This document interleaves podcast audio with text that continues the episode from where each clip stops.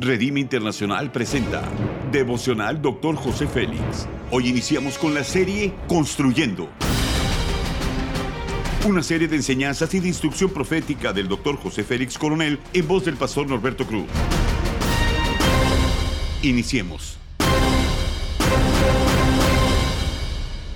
Capítulo 10 Construyendo en Poder, tema El poder de la confesión. Primera de Juan, capítulo 1, versículo 9 dice, Si confesamos nuestros pecados, Él es fiel y justo para perdonar nuestros pecados y limpiarnos de toda maldad. La palabra que confesamos puede traer sanidad, muerte o destrucción. Los principios son los siguientes.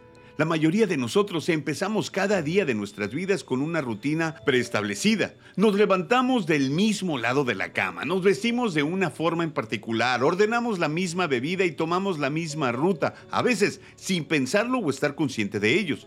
Dios conoce las posibles causas de aquella adicción, quebrantamiento, pecado o conducta inapropiada con la cual luchamos, pero solo Él puede revelar una estrategia para pelear y cambiar nuestras vidas. No podemos pelear solo por nuestras luchas emocionales, menos espirituales. Es más bien en medio de cualquier lucha que las relaciones interpersonales cobran importancia, las personales con las cuales nos relacionamos y que bendicen nuestra vida.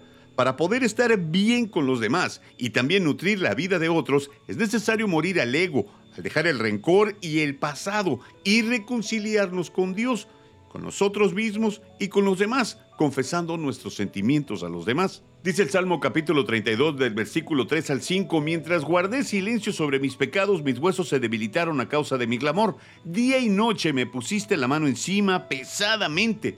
Decidí confesar mis pecados y entonces tú los perdonaste todos.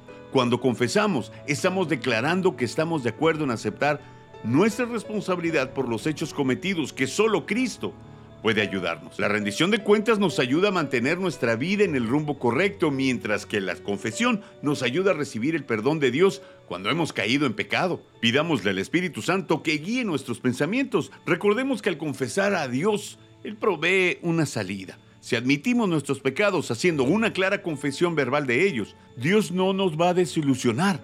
Él será fiel a sí mismo, perdonará nuestros pecados y nos purificará de todo mal. La aplicación es la siguiente. Es la autoridad del Espíritu Santo a través del cuerpo de Cristo la que puede cancelar votos, pactos, herencias, faltas de perdón y traer limpieza a nuestra vida por medio de la confesión y de la sangre de Cristo. Haz conmigo esa declaración de fe. Confieso delante de Dios que pelearé mis batallas para tener grandes victorias. Amén. Ora conmigo. Padre amado, sé que delante de ti no hay nada que pueda ocultar por eso confieso mis sentimientos de desilusión y remordimiento y baja autoestima.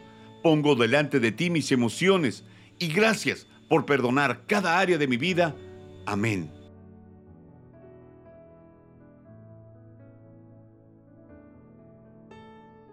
Gracias por habernos escuchado en Devocional Doctor José Félix. Hasta la próxima.